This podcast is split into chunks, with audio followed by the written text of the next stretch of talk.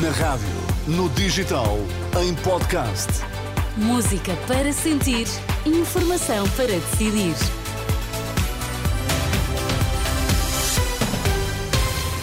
Três minutos depois do meio-dia, vamos à edição do meio-dia com a Carla Fina. Olá, Carla, mais uma vez, o que é que temos?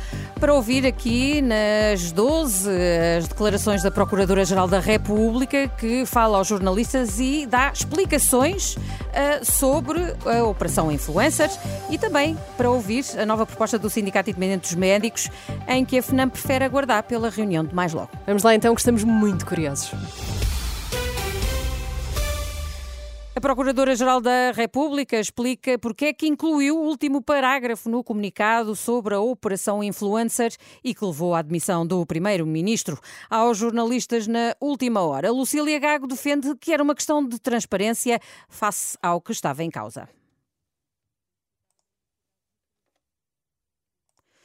Vamos ouvir Vamos ouvir Lucília Gago, agora sim, vamos ouvir Lucília Gago sobre as declarações e o que estava em causa, o último parágrafo que foi escrito sobre a investigação a influências. A necessidade é uma necessidade de transparência, de eh, informação relativamente justamente à investigação que está em curso e, portanto, teria naturalmente que ser colocado sob pena de não eh, constando do comunicado, se pudesse afirmar que estava indevidamente a ocultar-se um segmento da maior relevância. Recordo que este parágrafo indica que António Costa também é alvo da investigação na Operação Influencer e que acabou por dar origem à admissão do primeiro-ministro, uma polémica que a Procuradora-Geral da República descarta. Lucília Gago não se sente responsável. Eu não me sinto responsável por coisa nenhuma. Eh, como disse, a Procuradoria-Geral da República, o Ministério Público, no concreto, investiga perante a notícia da prática de factos aquilo que deve investigar. Aquilo que resulta da lei é que deve investigar.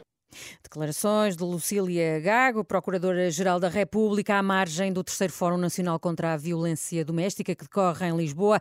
Ela que também não comenta alegados erros na investigação e garante que o Ministério Público vai continuar a trabalhar.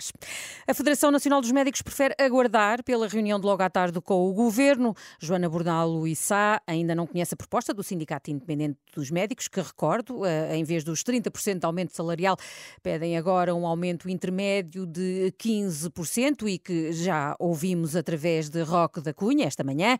À Renascença, a secretária-geral da FNAM não abdica das reivindicações apresentadas ao Ministro da Saúde portanto, a reposição, a atualização salarial, a reposição das nossas 35 horas de trabalho semanal, a reposição das nossas 12 horas de urgência e não 18, e também a reposição das nossas férias eh, que foram retiradas por altura da Troika e que nunca foram repostas.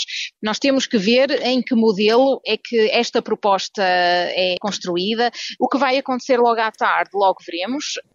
Joana Bordada Içada, FNAM, ouvida pelo jornalista André Rodrigues. Mais logo as duas estruturas sindicais, a CIM e a FNAM, reúnem-se no Ministério da Saúde em mais uma ronda de negociações que está marcada para as quatro da tarde. Entretanto, o Governo nomeou um grupo de trabalho para propor a criação de um internato de especialização de enfermagem e que vai contar com as representantes da direção executiva do SNS e da Ordem dos Enfermeiros. O gabinete de Manuel Pizarro adianta que a criação deste grupo de trabalho vai ao encontro das expectativas dos enfermeiros de verem reconhecido do seu desenvolvimento profissional. Ora, a Ordem dos Enfermeiros diz que o primeiro passo está dado mas é apenas um passo num caminho que já devia ter sido dado há muitos anos. É desta forma que a Ordem dos Enfermeiros reage a este grupo de trabalho, nomeado agora por Manuel Pizarro. Diz que há oito anos que a Ordem trava esta batalha e que nunca desistiu de exigir que os enfermeiros fossem tratados com respeito e dignidade. E os primeiros sete meses deste ano registaram um aumento de sinistralidade, de acordo com os dados da Autoridade Nacional de Segurança Rodoviária. Se compararmos os dados de 2022 e 2023 no mesmo mesmo período registaram-se mais 31 mortos, mas 1.500 acidentes e mais 8, 8 feridos eh, graves. Muito bem, Carla Fina, obrigada.